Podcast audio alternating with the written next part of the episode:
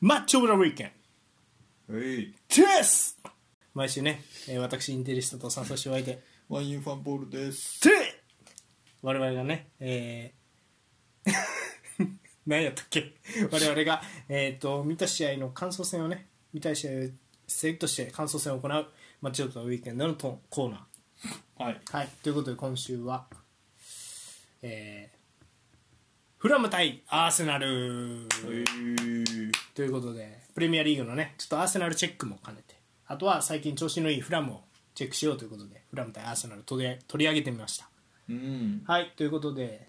もうフラムホームだったんで、まあ、これ一応ロンドンダービーなんやね両方チームとも一応そうねロダービーンドンダービーねはい、ということでじゃあフラムのスタメンから発表していきますえゴールキーパーレノン元アーセナルですよねそうねフルスだねはい、で、えー、4バック右から、えーテテ、アダラビオ、リーム、ロビンソン、うんはい、でボランチ2枚が、えーリードと、えールキッチうんのあごめん4231でしたねでトップ下がペレイラこれ元マンユ、はいはいでえー、と右にボビー・リード左にソロモンで、えー、とワントップにミトロビッチ、うんはい、というようなフラムでした一方のアーセナルアーセナルは、えーいつも通りまあ4231-433みたいな形ですかね、ゴールキーパーがラムズデルの4バック右から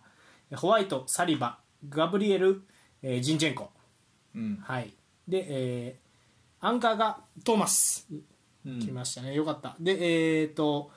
でボランチもう1枚がジャカーでウーデゴはトップ下気味の右にサカ左マルチネンリ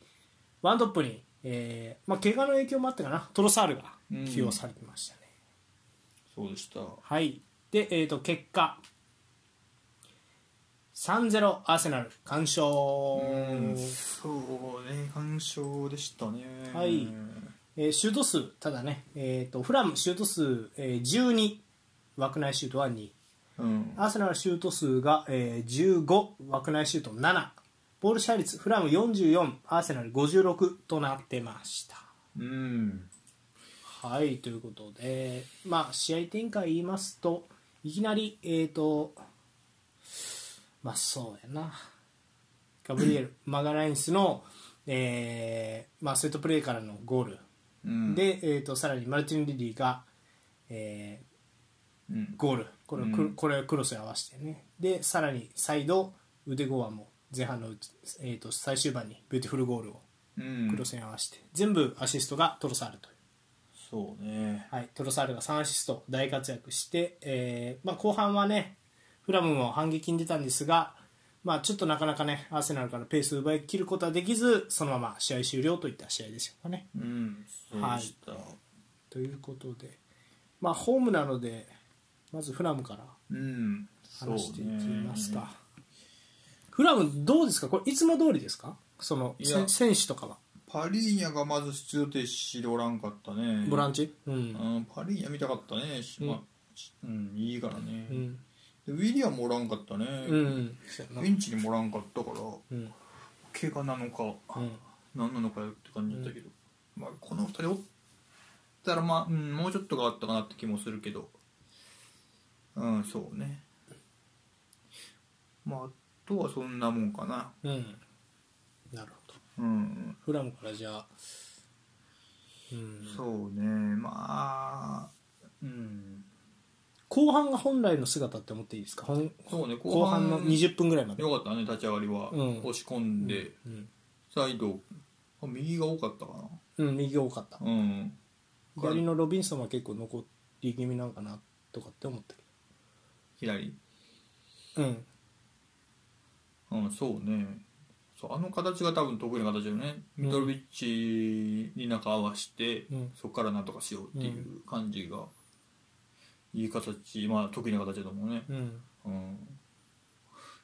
ミトロビッチはやっぱすごいねこの人うは、んボックス内でもなんとかしようとするし、うんまあ押し込まれて前半とかも、まあ、ほとんど押し込まれてたけどうんまあその後起点になってなんとかっていうところもまあなくはなかったし、うんまあさすがミトロビッチやったなうんうんまたあの展開だと厳しいなやっぱ厳しいよねうんアーセナル相手やとうんまあ、スピードもないからね、うんちょっと厳しかったけどまあさすがの強さうんまあ強さ重さっていうかななんかうん重い感じがするの、うんうんうんでまあ良さを見せてくれてたかなっていう感じだったよねうんなるほどそっかうんうんそうねまあ、うん、で押し込む形作れたら、うんうんまあ、後半のあの立ち上がりみたいにうんチャンスポコポコ作れるかなって感じそれがいいとこって感じうかん前半はじゃあまあ本調子じゃなかったみたいまあそそうねただうんアーセナル相手にモテんのかって言われたら多分そこそんなレベルんではないかなって感じながうんするからうんうんまあうんまあでも逆に落ち込めたらうん点取れるっていうまあ珍しいじゃ珍しいうんチームやとは思うねうんなんか逆に言うとうんみんなカウンターからやっぱ点もう崩しきらんから引かれたらっうん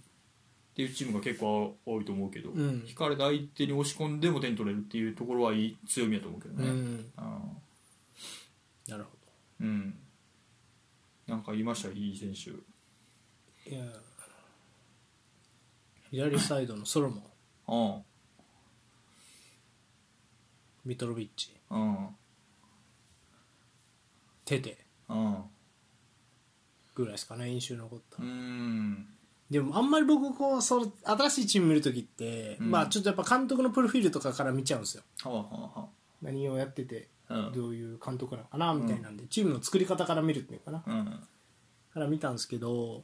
刺してこれみたいな尖ったチームを作るタイプの監督じゃなさそうやなまあそれはそうかもねでチームの作り方的に今、まあ、調子はいいわけやんフラムってうん多分自分たちよりも同格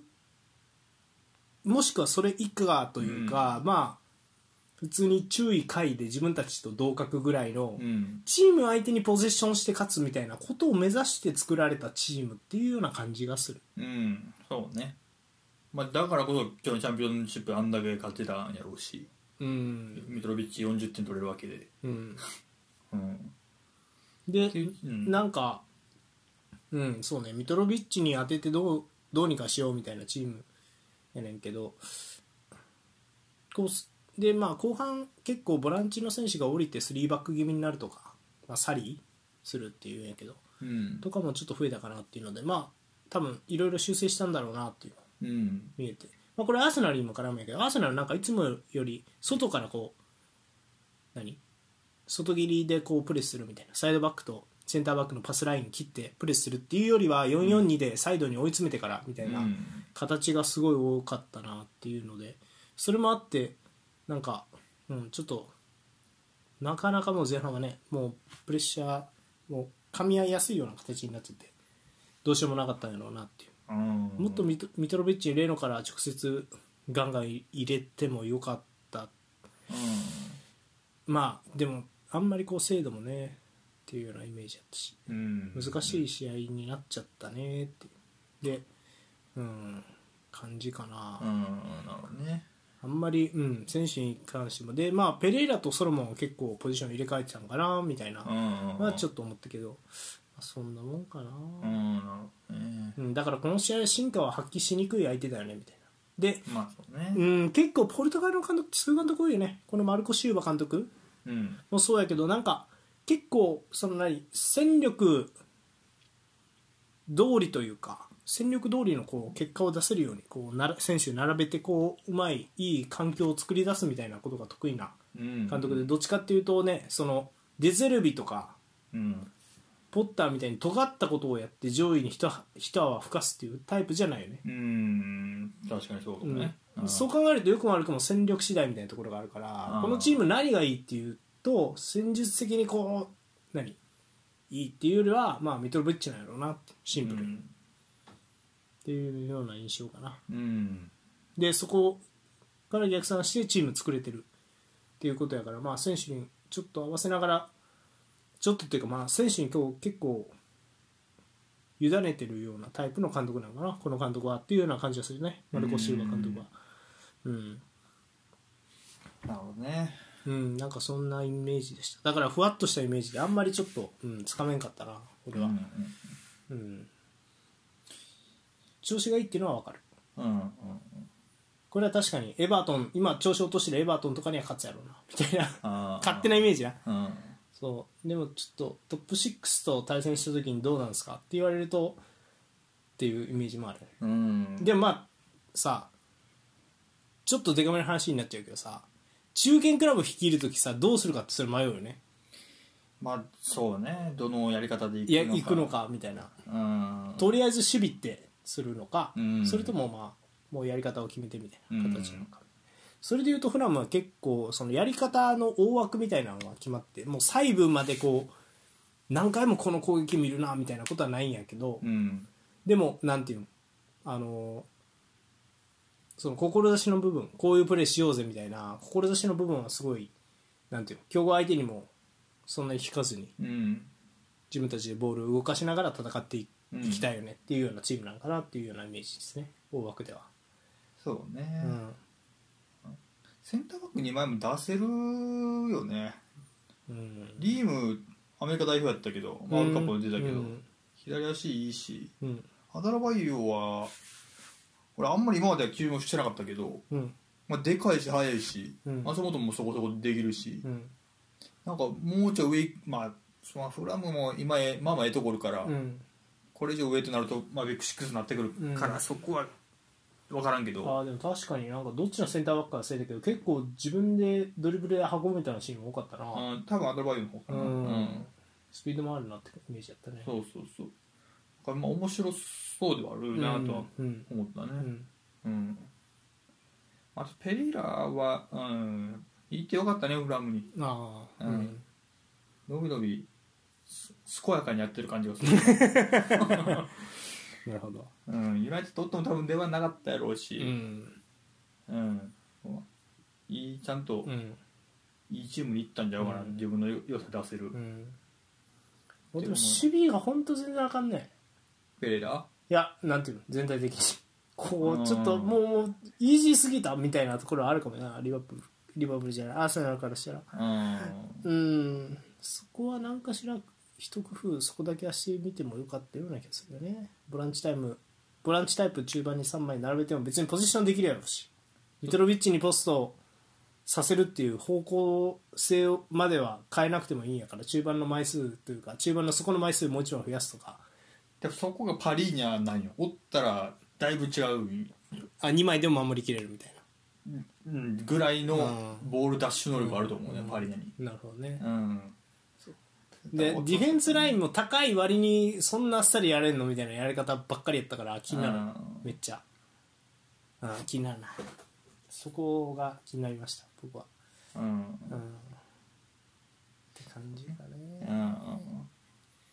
いやでもまあまあまあポールが気になるチームっていうのは分かるよセンターフォワードから逆算されたいいチームやなっていうようなイメージはあるけど多分これが進化ではないというか進化を発揮した試合じゃないんやなっていうのも分かる、まあそうねうん、20分か15分ぐらいだけやったなっていう感じだよねうん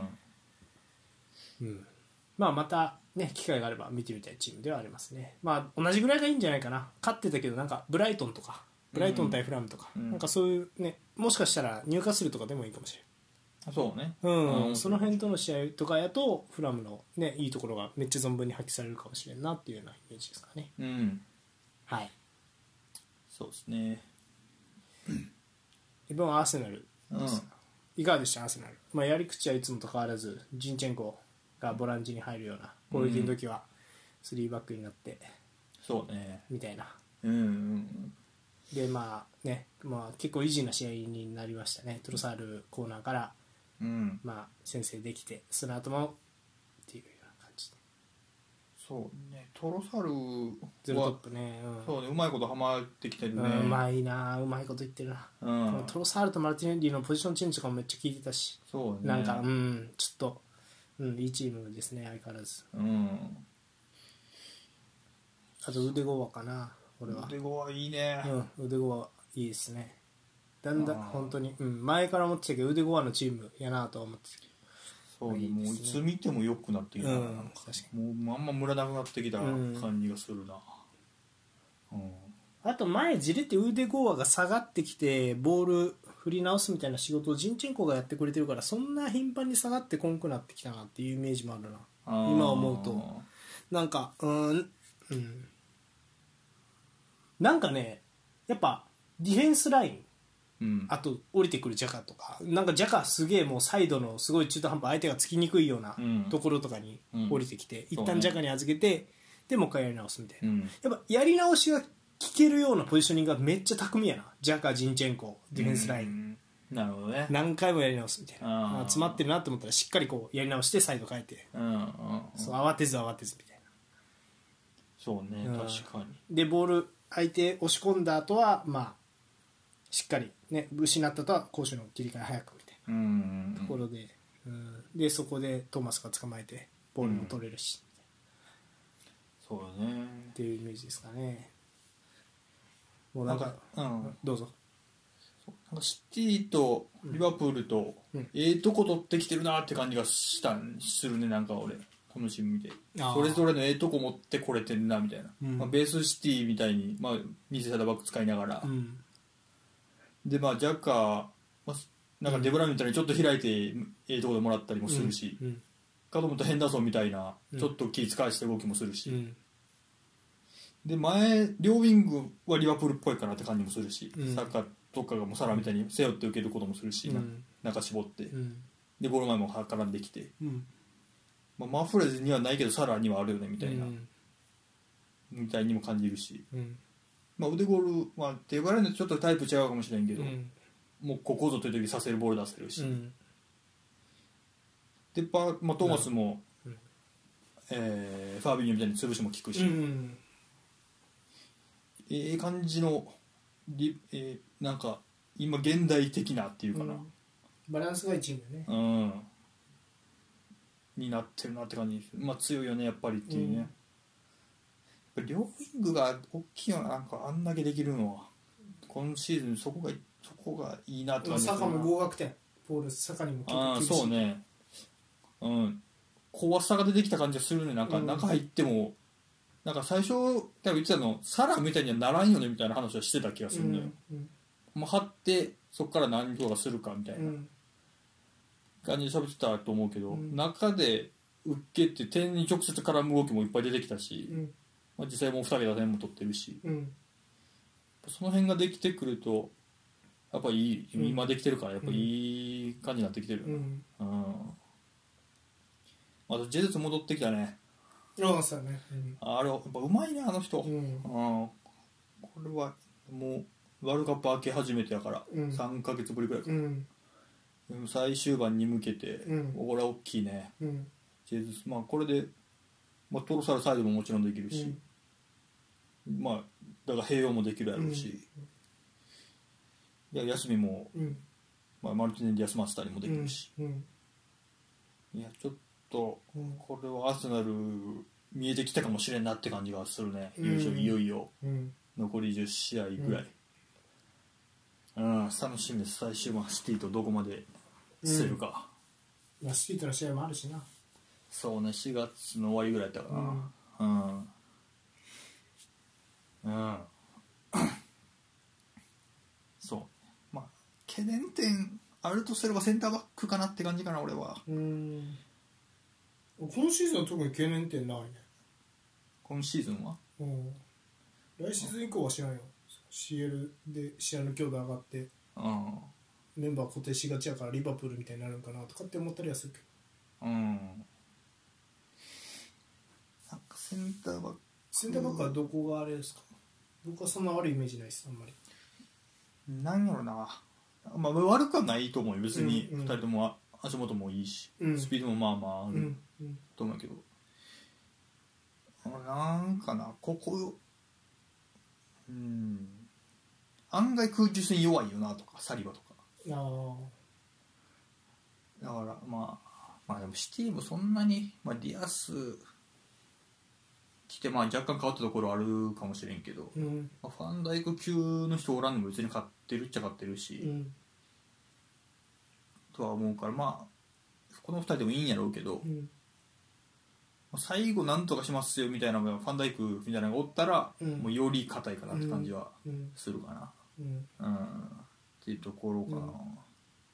なるほどねなうん、うん今じゃあポジションできてるから守りきれてるけどみたいなこれレアルとやって押し込まれる時間増えた時に守りきれるかどうかは未知数みたいなそういうことああまあそれはあるかもしれないねそうかもなうんそうねいやーそうやな CL になると多分対峙するアタッカーの質がちょっと一個変わるから、うんそこはちょっと懸念点まあ別にあのプレミアリーグディスるわけじゃないけどやっぱ、うんレオンとかベニシウスみたいなようわからんやつおらへんもんななんか今うんまあそうねうんベニシウス並みの人はおらんかな、う今のところうんうんまあそ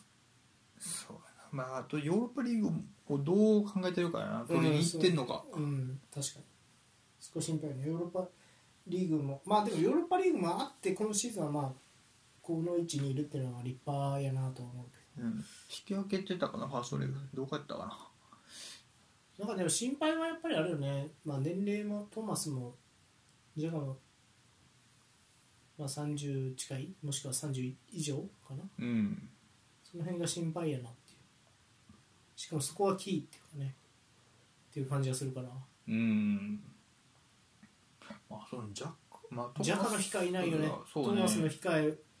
うん、でもトーマスの控えジョルジーノにしたら、うんカウンター型のチーム相手に守りきれますかって言われると俺はうーんって感じするからうんまあそうね試合によってうまいこと、うんここぞという時にトーマス使えるようにうんジョルジーニも使っていって、あごめんあのフラムとアーセナルの違いで一個気になるやっぱりあのマルティネンリはねやっぱねちゃんと裏狙うな裏狙う動きというかあー縦仕掛けていく動きが多いでなんかミトロビッチがせっかくいるのにミトロビッチに注目が集まったところを裏行くみたいな選手があんまりフラムいなかったなっていうのはちょっと気になるところやねそういう選確手かおにったらもっと面白かったかもうんフェレイラ飛び出るうんそうねやから2列目飛び出せる選手とかがもっとおった方がいいかもしれんな、そうやねうんかまあでもそんな余裕なかったと思うよね押し込まれ続けたうから、んだからそんなだけかもしれんけどなんかうんっていうような感じがしましたねで、うん逆に言うとアーセナルってうーんなんやろうん、もうこうトロサールでもいけるし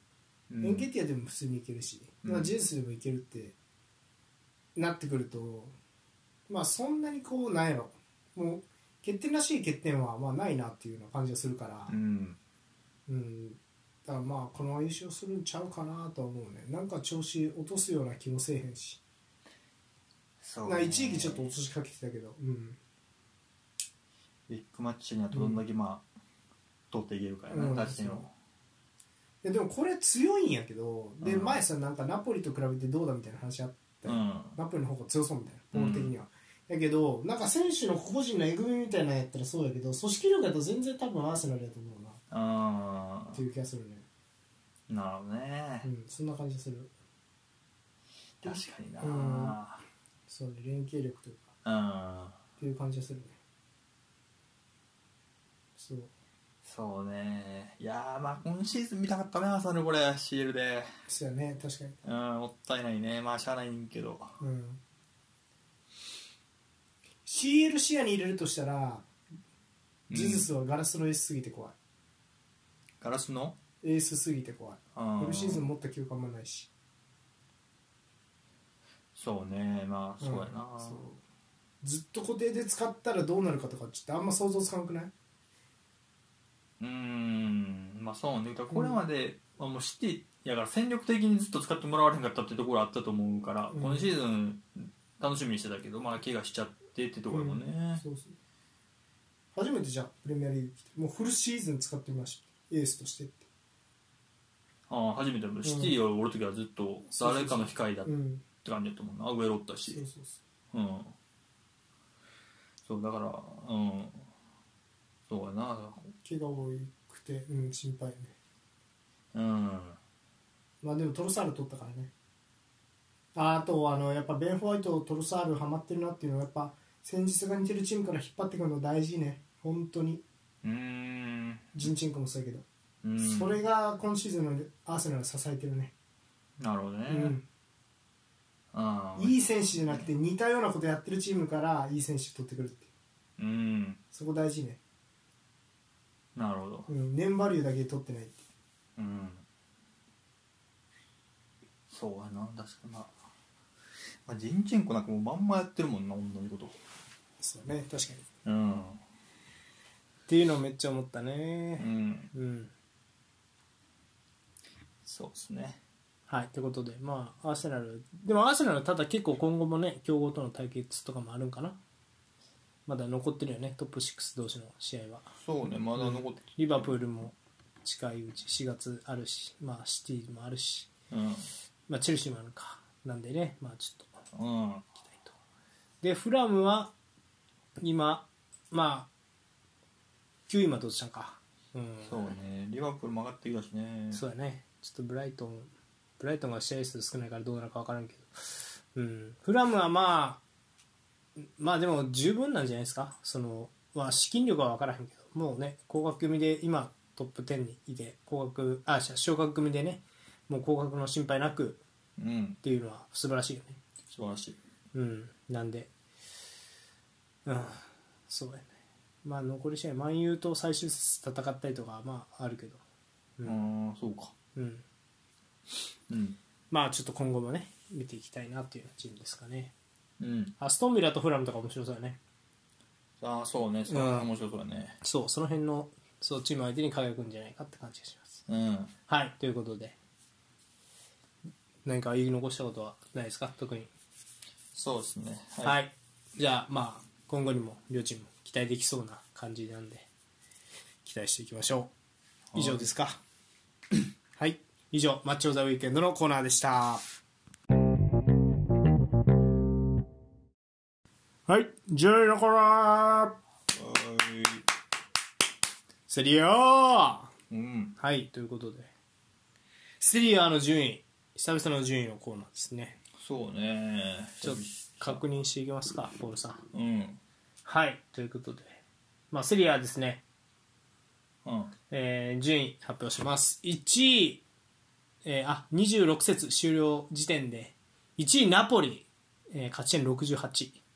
ははい、2位インテル勝ち点5018あはあ位すごほいねぼほぼ格やね、うんはいでえっと、3位ラツィオ勝ち点49、うんはい、4位 AC ミラー勝ち点48で5位ローマ勝ち点47でちょっと空いて6位アタランタ勝ち点42で7位これすごいユベントス勝ち点38とじわじわとはい、なってますね。まあこんなもんですかね。うんはい試。合数が揃ってんか揃ってますすね。26試合で。はい。というような感じですかね。ごいまあもうナポリはもういいですかうん、68ポイント。いやー、すごいですね。すうごいん、すごい。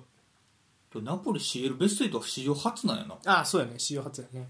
それもすごいね。そう史上初なんやと思ってめっちゃ面白かったのがさ、インタビューで、あの、なんだっけ、グラウディオラがさ、うん今ヨーロッパで最強はナポリだって言ってたのおーそう一番いいチームだって。そう。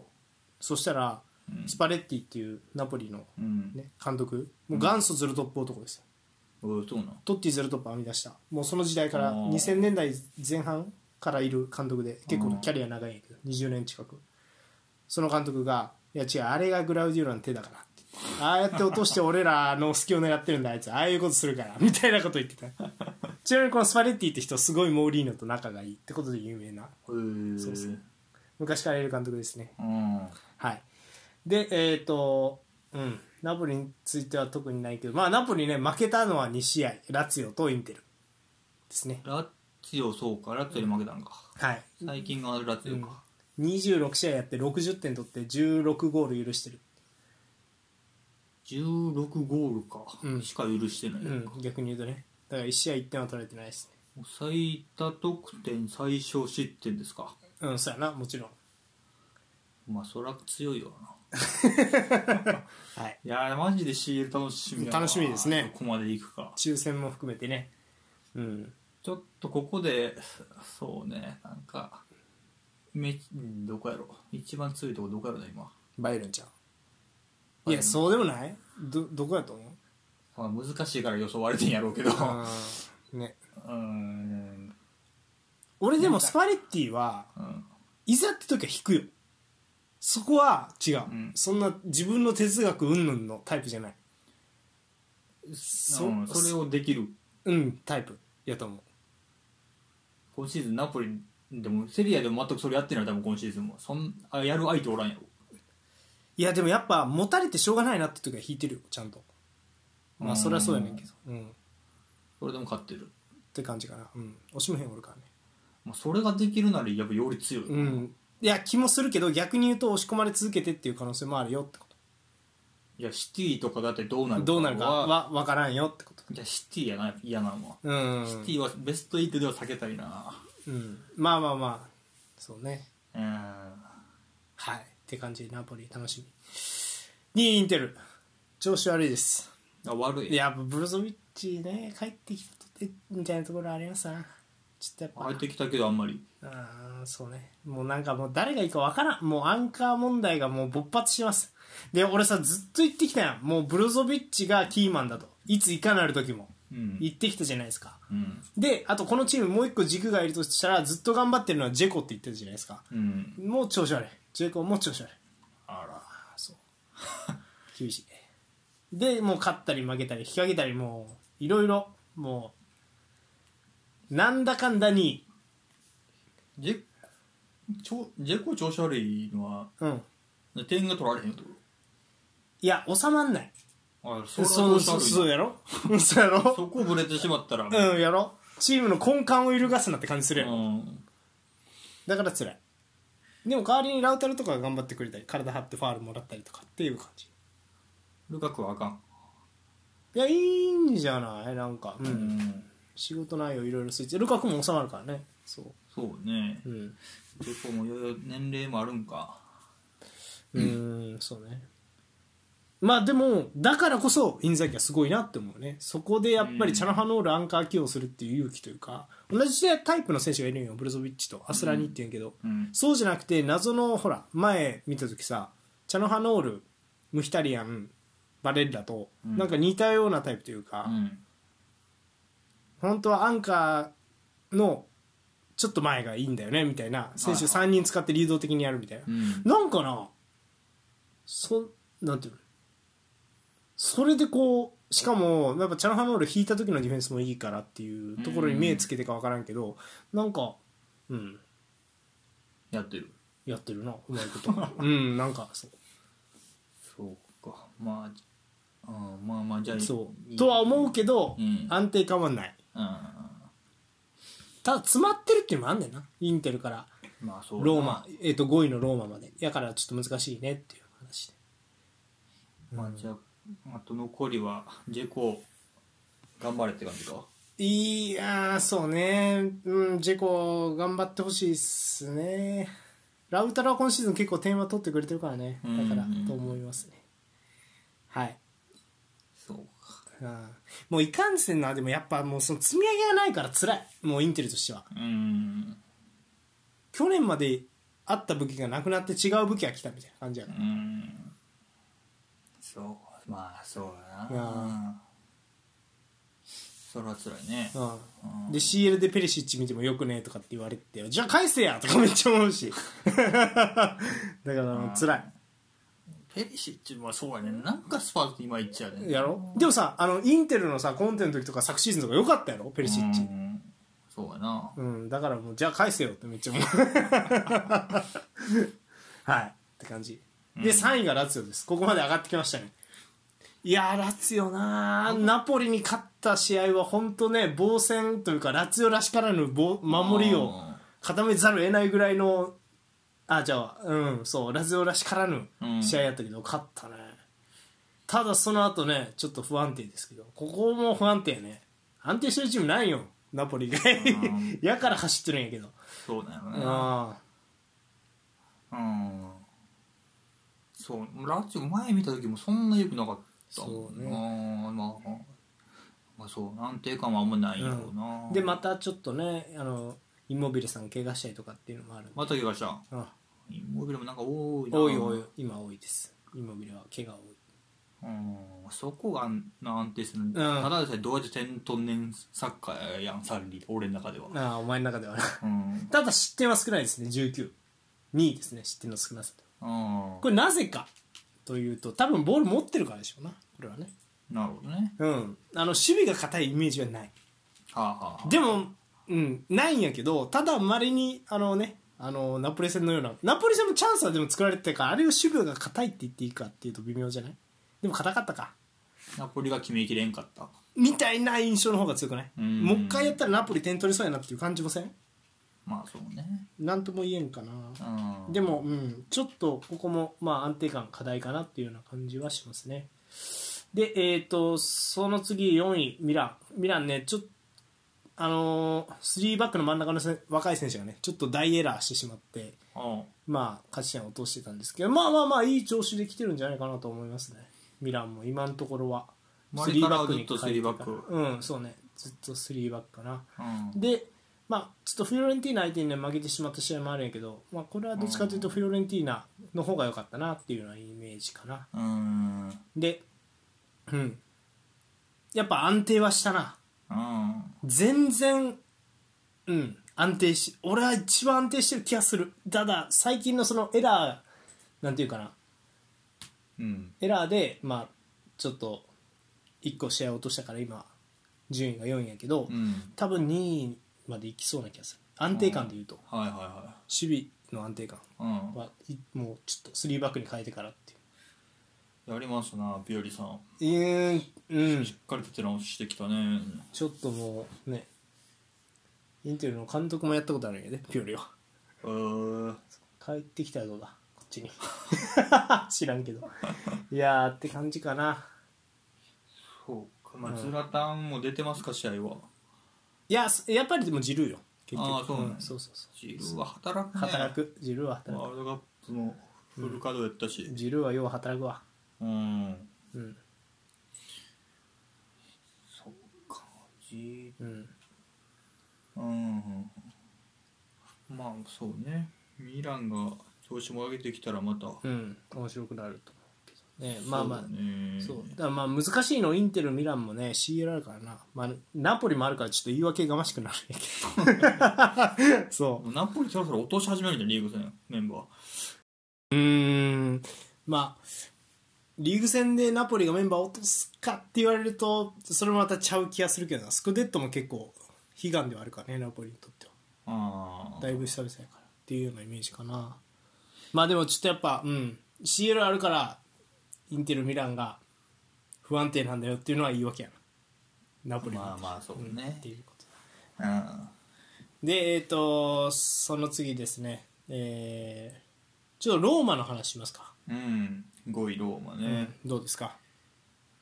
いやだから前見た時散々やったからあれどこやったっけイベント戦かなうんひどかったよねだザニオロどんな使い方してんねんっていう試合やったやろ結局、うんその後ザニオロも出ていったけど、うんあれ以降見てないからワイナルドゥンもね来たから戻ってきた戻ってきてう、うんん、だからなんかその後ちょっとこちょこちょこ買ってるから、そうだねソシエダに勝ってね EL でああそうか、うん、とあかそれよかったそうイベントスにもリベンジしてるし、まあ、ザルツブルグとかにも勝つあの EL ではねだから俺的に強いのか弱いのか分かんないけどでもやっぱ使ってるメンバー見るとモーリーのサッカーようん一発がある本当にセットプレーなり、はあはあでいいキッカーがいるディバラペッレグニーニうんいやそれで勝ってるってイメージやなでちょっといい時のナポリナポリじゃローマみたいね、そうやね確かにちょっと、なんでぜひねちょっとうんまあ見てみましょううんそれは、そうねまあ安定は、まあ、ローマもしてないって感じ、ね、していないねうんはいで、えー、と6位がアタランタなんですこっからちょっと差が開いてて、まあ、アタランタもえっ、とまあナポリに敗れたんですねただナポリがおしあのなんとかクバラ・ヘツラの個人技とかで勝ったっていうところからところやったから、うんまあ、戦術戦で圧倒されるってことはなかったにしろ、うんちょっと届かなかったなっていうはあはあはあうんまあでもアタランタの、まあ、予算感考えるとこんなもんなのかなともよくやってる方なんでしょっていう感じなんじゃないうん若手も使ってるしアタランタは、うん、今そうアタランタ多分いい試合もそんなよく試合も見た気がするなうんラッツィオ戦やったっけよかったのあれあそうやと思うラツヨ戦はうよんラかツっィオ戦よかったたよな、うんよかったよかっその後はあん見たしあんまりやった気がするから、まあ、そこうだねこも、あミラン戦かよくなかったなたまあミラン強かったもんねうんそうねうんだからそれもあるかなだからまああのホイール運動はいはいはいはいはい今注目をうをまいこと使って、まあ、ルックマンもね、えーラツィオ戦も良かったしああそうやな確かに、うんまあまあまあその辺が気になるかもねそうちゃんと生きるとこで使ってくれればそれなりにやるかなって感じもするから、いやそう思うう俺も、ん、アタランタも頑張ってほしいけどね、うんで7位がユベントス38か15足したら15足したら53勝ち点15マイナスされてますからねうん2位ですよ本来はまあなうんまあ立派よね選手も監督もスタッフもそうね、うん立派めげずうんにやってるよね、立派うん EL 優勝とか狙ってんかなワンちゃんまああれやろな、うん CL 出れるから、ね CL うん、だからまあそこが一番可能性がありそうその次にまあリーグ戦でなんとかそう4 4位以位内まで10ポイント、うんそんなむなくはないようん、ななくはないけどでもそのためにはもうほぼもうほぼほぼ全部勝たなあかんうんからうんって感じかなもういやなんかゆうべある気がし、まあ、僕も戻ってきたけどすぐ怪我してたなそういえば しかもフリーキックの練習中に怪我したらしいよう分からんあ試合中じゃないんや、うん、もうあかんな僕はうん、って感じかななんかでもある気がしてくんななんあか本当ゆうべ見てゆうべ見てるというかこの結果見てると、うんうんなるほどねまあそう EL か EL は熾烈やねやっぱ今年は、うん今シーズン熾烈なんでそこに絡んできそうやなっていう感じがしますまあ、はいそうか、うんセリエはヨーロッパでも頑張ってるねセリエ勢がそうやな確かにどヨうもーロッパリーグでもまあ少しも頑張ってるね、ううんんでえっ、とあとは何あとはなんか気になるチームとかありますまあないよねなんかうんそれがフィオレンティーナあかんよそうフィオレンティーナあかんのよでもボールポゼッション率やとうん全体で2位やったりするんですね持ってるけど勝てない、うん点が取れない、うんやっぱブラホビッチいなくなってあーっていうのもあると思うしそうかそうアマラバットとかはねポールの好きあなあはいはいはいそうかおるかうん、おるけど、まあ、ディフェンスと今の監督のやり方みたいなところでちょっと、うん、無理があるのかなとは思うけどでもミラーに勝ったりするよねだから、うん破壊力はあるよねっていう感じう、ーんまあまあいい選手あと何か取れば化ける可能性全然あるねフィオレンティーナも今苦しんでるけどって感じ監督いいんでねイタリアの監督って名前覚えといてそんないと思う、うーん次ステップアップしてもおかしくないなみたいなそういう話しようかあのシモーネ・インザーギってステップアップしたじゃないですかラツィオからインテル行ってもうインテルで、まあ、CL うんでもまあ強いインテル作ったねっていうで、ピオリもそうやんうんリーグ優勝してみたいな知らんかったと思うけど、うんでピオリとかもそうやねんけどやっぱりみんな誰しもね下積み時代があるというか、うんっていうところで言うと、まあ、面白いのはボローニャ、ああえー、モッタ監督チアゴ・モッタはいはいはいうはいん、いやフォーバック基準のチームで、まあ、相手に合わせて結構柔軟にもやるんやけど、まあ、ポジションが結構売りみたいな感じかな、でうん結構上位相手にも、まあえー、とどこやったあの苦しめるようなうんサッカーをしていて、オローナ9位うん、いいですねうーんそうインテルもやれたりとかやられたやれもうちょっと思い出したぐらいいやでも足速いやつがやっぱおるん一芸に秀でたやつがいるボローニャやっぱり、うんへっーていうのが面白いねうんであの前半戦超絶好調だったウディネーゼがちょっと10位まで落ちてしまってね前半戦めっちゃ好調やったんですけどおねーなんでまあまあここはいつも通りというかまあまあちょっと開幕走れただけなんかなみたいな感じですかねでまあ何回も言いますが、まあ、ガスペッリーニ派と言われ言われるような監督がいるっていうのもまあ注目ポイントで、えー、と12位のモンツァあとは8位のトリノこれ両方とも監督は、えーガスペッリーニの教え子が監督ですね、うーんなんで、はいまあ、そこも面白いところですね。うんうんで、まあ、ガスペッリーニを中心に考えると、ガスペッリーニの何やろ、弟弟子みたいな関係がアレグリですからね、同じ師匠がいて、うーんガレオーネットさんって人やねんけど、うんなんで結構そういう広がりもあるよっていうのでまあ軽くモンツは結構面白い参加してますよなんでぜひあーなる343ほどはあはあはあうんイタリア式であともう一個ちょっと全体通して言うとうんあのーもうナポリラツィオだけやね上位陣で4バックやってるのはあなるほどそうまあそうかナポリまあインそうミランもやりだしたもんなスリーバックうそううーんうぐらい3バックですねなんかイタリアは昔からやってるイメージもあんねんけどそんなこともない別にあいや昔、まあ、あのコンテ登場の前からうん3バック派閥っていうのがいた、532ゾーンディフェンス派閥っていうのがいた、はあはあはあその人ウディネーゼを CL に導いたグイドリンっていう大昔だけどね、うんディナターレアレックス・サンチェスの2トップの五532三にはウディネーゼでねあはいはいとかっていう派閥の人がいてあとマッツァーリね何回か話したけどあーナポリでハムシクラベッシカバーニの伝説のトリデンテを作ったあ監督とかインテルって全然やったんやけど インテルではグアリンとかを主力で使ってたあのであのなんていうのうんアレグリはもともと両方やる人やからあはいはいはいそうあれやねんけどうんだだかかららにしても多いって感じ多い今は今は多いはあ今は多いねそうか多分ね後ろにタレントがいないよあその辺が結構プレミアとかに流れてる気がすあなるほどるだからそそれうでなんとかできるセンターバックがというか、うん、広いスペースをうん守れるセンターバックはちょっといないよね多分なるほどねまあああそうかケム・ミンデみたいなのはいないそうそうっていうのとあと、まあ、リスクを嫌ってるっていうのもあるよねううんそれもあると思ううんうんまあでもそれで勝ててんならまあ別にいいんやなストーリーバックで勝ててんならまあまあまあでも面白くはないよねそのなんかいろんなチームがあった方が面白いやんもうもう、まあねうんいつも同じ景色って感じがす るうんって感じかなそうでこんだけこうなるとアタランタの優位性とは何かみたいな前も話したけどねうんそうアタランタのグレイシー呪術現象が起きてるここではって感じかなうんうんそそうかモーリーニョもやってるもんねうやねモーリーノもそうやねやっやてるからね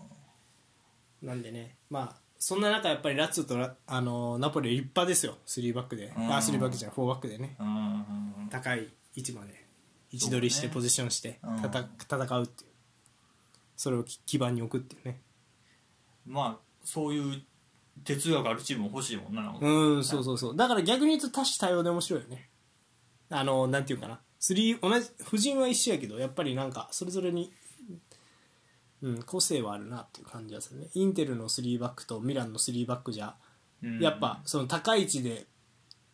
取りにも行く3バックのミラン、うんアタランタうんそう3バックだから引くっていう一辺倒じゃないっていう、うんで逆にインテルはどっちかというと構える3バックうんコンテもそうやけどね、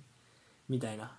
イメージでまあもちろんローマもそうよね構える3バックはいはいはいはいだからそういう3バックだけど前から行くみたいな派閥もあってイベントスも構える方かなあそうななんでで逆に言うとこの8位のトリノとかは前から行く3バックやねあなるほどうねんなんでいろいろ派閥があるよっていうはいはいはいはいそうで4バックで果敢にポゼッションしてうまくいってないっていうのがフィオレンティーナなんですよだからこう後ろにいるタレントとうんその何やってるサッカーとのその整合性がちょっと取れてないんじゃないかなとかって思ったりするなるほどそうなんかほらあのラツィオとかこけたらそうなりそうだなみたいな感じの現状が今フィオレンティーナですああそういうことねうんまあそうかスリーバックねうん潮流ですねそうやねはいっ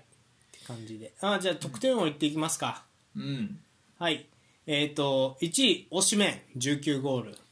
さすがですねうん、すごいね。はい。で、2位が、ラウタロ・マルティネス。いいいじゃないですかいやー、嬉しい。14ゴール。で、えっと、3位、あまあ、同率で、ルックマン、あと、スペッツィアのンゾラ。いいですねル。ックマンいいね12点アタランタの、うん、うんルックマン、12点、いいですね。で、えっと、ンゾラと、えー、12点。そして、5位に入っているのが、えークバラ・ヘッツェラー、11ゴール。まあ、立派ですよね。いやーいうんウいィンガーでトップですよね2列目としてはルックマンクバラツヘリアかなって感じそして6位ここからはねちょっとあの6位にはまあ3人並んでるんですけどラツィオのイモビレローマのディバラで、えー、とサレルニターナのディア、うーんうん、まあでもこのディアっていう選手も大型の選手で、えー、はい、面白い選手ですねディバラ9まあディバラが一番ローマで取ってんのでも PK もあるか多分、それで9だもんね、インモビルもちょっと物足りんな、まあ、怪我うもいいんんか、怪我多いからうーんそうかローマはベロッティも出場機会増やしてるんであれが出てこないですねもうあのエイブラハムがあーガンガン点調子そうエイブラハムが去年のパフォーマンそスうねやったら、多分ローマもっと上行ってると思う15ぐらいだったよな去あー見切られた感はあるなちょっと年 モルイにいやなんていうのセリアーにせああ見切られた、うん、ん読まれてる読まれた感はあるかもしれないあー新顔だったから一発目カーンと言ったけどみたいなイメージがあるかななるほどあとはまあローマの戦術がそんなうまくいってないっていうのもあるしとあ思うしーなるほどうん、はいっていう感じえっ、とアシストランキング1位クバルツァ・ヘッツラーもうちょっとついに読まれへんくなってきた9アシスト立派っすねここのれ人はね2桁いくね合わせて20やねアアシストとゴール素晴らしい15ゴール10アシストぐらいはいきそうやな、うん1年目いいね2位が、えー、と同率で、えーミリンコビッチ・サビッチ・ラツィおオで、えーコスティッチユベントスコスティッチもウィングバックでハマったからああ素晴らしいね最初ウィングで使っててどうなることやら思ってたけど、ボロクソ言ってたもんなもうあ何がいいんですかって言ってそうそうまあウィングバックやったよな、うん、使い方大事やなっていうことを分からせられる、ウィンコビッチ・サビッチもアシストが増えてるねなんか、うん、そうやな確かにスーパーマンですから、ねそうね、はい、であとは6アシストでデウロフェウウディネーゼテウロフェウ、うんまあなんやろ4231あでえっとね3え532のうんまあ言ったら、フォワードの相方みたいなポジシはいはいョはンいで結構一自番いいん由ちゃうにうん自由にやってるうんそうなんかね今までサイドで使われてたけど、うん中央で使われるようになってからよりサッカーを理解するようになったってなんかあの昔のインタビューで言ってたああまあ確かにサイドのイメージのがあるな、うんまあそうねそれまあ自由にさすのが一番いいんやろうな、うって感ん、じやなああいうタイプ、うん、うんちょっとあのサンマキシマム的な感じやもんねうんまあまあまああそこまでうん破壊力はないけどって感じやなううんん、は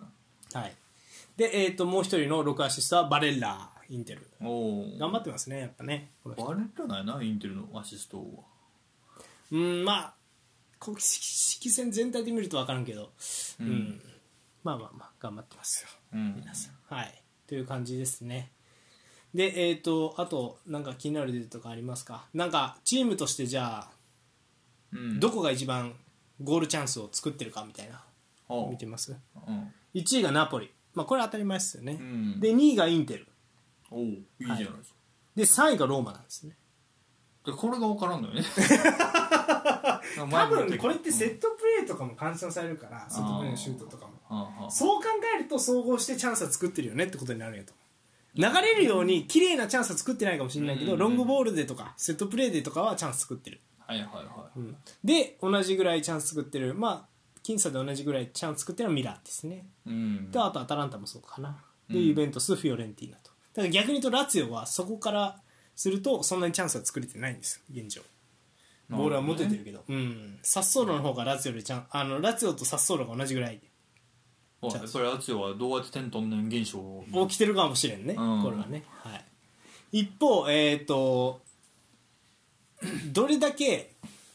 あのチャンスを作られなかったか、うんシュートチャンスをどれだけ作られてないしいわゆる守備が硬いかっていうのは1位ナポリですねはいはいはいなのでそれは走るよそれはねそうやねそうで2位がローマなんですもうこれも分からんも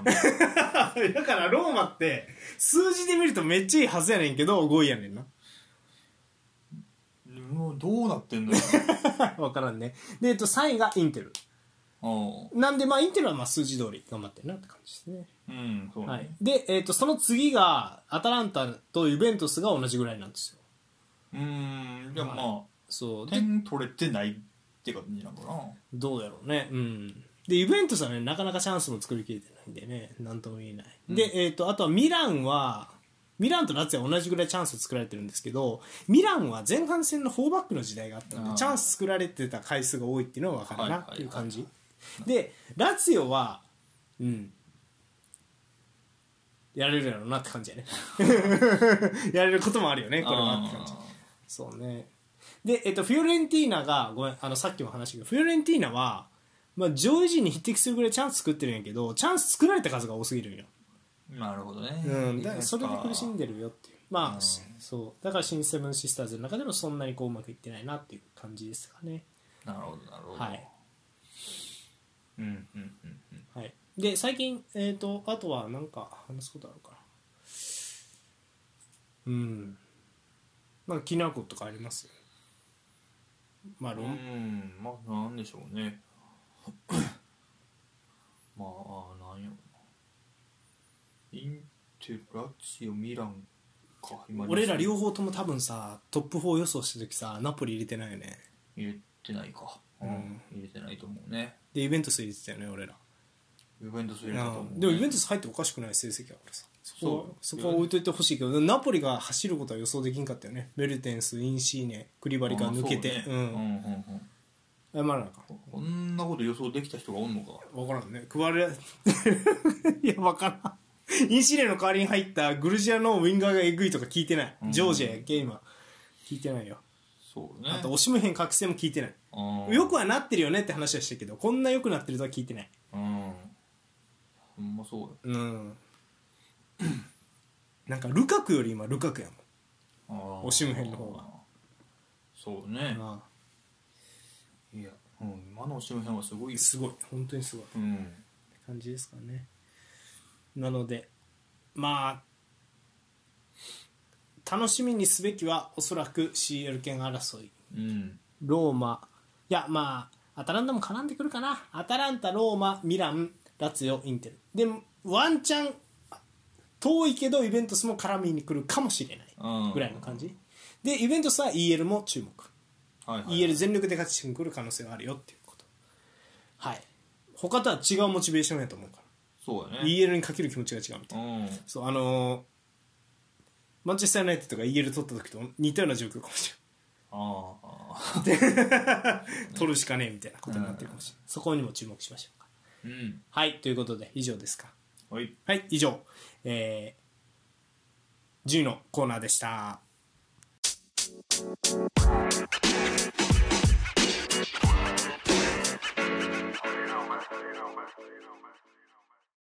はいエンディングはいイエイもう話題 WBC に持っていかれてしまっとるね国内はね40%超えらしいね全部あそうなん、うんすげえな予選1次ラウンドかまあダルビッシュ大谷効果やろうねいや大きいやろねあとまあ村上さんとかねうんヌートバーねヌートバーなあー先週も言ったけどやっぱヌートバーやね全然近本ちゃうわおい違うタイプ違うけどお前センターって言ったらお前近本かヌートバーかね お前ヌートバーに負け阪た神いファンだけは言うてんのおおそんなことない ぞで久しぶりにうんその野球をがっつり、はいまあ、見る、まあ、俺は、代表戦でうんまあ、いや代表戦と関係なくプはいはいロの試合をあーはいはいはい1回からまあしかもプレープレーボールか、うんまあ7時やんだから見れるやんテレビでもうん初回からやるし、うんまあ見ようとしてるし、まあ、見てんやけど初回とかは、うん長ない野球野球長いねだから見てられへん全部見れる野球4時間ねだから野球でも逆に言うと野球こそ飯食いながら見れるよねサッカーって飯食いながら見れへんやんでもそう、うん、まあそうなのなだからサッカー見慣れてる人間はちょっと見れてんのかなっていうみんなこんなずーっとテレビの前おらなあかんわけや一応、うんちょっと見続けんではいいものの、うん確かサッカーはまあ2時間あれ終わるわけや、にうん長くても、うんまあ、逆に集中して見なあかんけうど、ん集中せずダラダラか集中してまあ1時間半2時間俺結構毎週末さ阪神戦は見るような生活なんですよ今うん、あのシーズンある時はうね、ん、やっぱ基本流してるって感じよね結局見てなくない全部うんでも勝負どころしああうとうとうとうってなってるやろ多分いやすあのなんていうのかな勝負どころかなみたいなだからなんていうの予想外の一発とか見逃してるあけどでもあここ勝負どころやなっていうところとかヒリヒリするようなさ抑えの抑えが出てきたとかそういうところはやっぱ見てる、ああでもメリハリ聞いて見てるって感じです、そうだから久しぶりに駅伝に近いお正月のあああれもなんかさちょうどいいところって実況がさうわーってうるさくなるからさ、うんふっとこう目がいくというかはいはいはいだからいいとこ見たりするよ、うんみたいなイメージで見たなるほどねなんかしななんがとらな見てくそうねなんとなくテレビをつけるっていうともう俺の生活あんま今ないからあそうなんやなんか見たいものをもう録画してるやつ見るとあかー見るんやったら、まあ、だからあんまりうん見慣れんくなってもうたなってああ感なじるほどね野球をうん実際全部は見えてないし WBC でもまあまあそうね確かに、うんいやでもあのヒリヒリする試合がないっていうのもあるよね今今のと日ころ本代表はね、うんはい来週のマッチオブザウィークエンド発表しますはい来週まずはエル・クラシコよいしょいやもう大注目のね、あのー前半のニュースのコーナーでもやりましたがペレスが喧嘩を売りましたねバルセロナにこれによってはいはいはいそう前日になんか会談会食する予定もなくなったらしいね会長同士がバルセロナとレアル・マドリあードそんな予定やったのうんらしいよなんかそれがなくなったって報道をちらっと見ましたがあであとはうんなんやろうねまあーまあ優勝争いよね優勝争い一旦え9か8ぐらい離れてるかな勝ち点は、でもまあまあまあ分からんからねまあ、バルサこれで勝ったらもうとどめをさせるかバルセロナっていう感じやねそうだねなんでそこにちょっと注目してうん食らいつけるか、うんレアル・マドリー見ていきましょうか、うんそしてもう1試合ドおいやりますようんローマダービーおいういうんまあサッリ対モーリーノというね、うんあの個性的名将対決そうねうんいやあんまローマ頼むでローマね、あのーああれではいいとデータではいいはずのローマあ本当は隠した相手に良かったりとかするんかもなでもまあ前も言ってたねそれうん、かもしれんねどこやったっけ前もういつも忘れるわローマ戦みたいなのあれ俺らが見たのはあれイベントスとかやったけどあそうかだからそういうとこ相手にはうんちょっと下難しいにはいいんじゃないっていう話はしてたねうん、うんだからラツィオがねまあどう格は同格ぐらいなんでまたどうなるかっていうのはうね、んそうだねはい楽しみですね、うんはいということであとはまあイタリアダービーとかもあるんですがそれはねちょっと僕はまあ個人的に見てね、はいはいまたお知らせしますお願いしますはいということで以上ですかはいはい以上、えーじゃあゆるふと以上になります私がインテリスタートさんそしてお相手マンユーファンポールでしたデイデイデイまた来週さよなら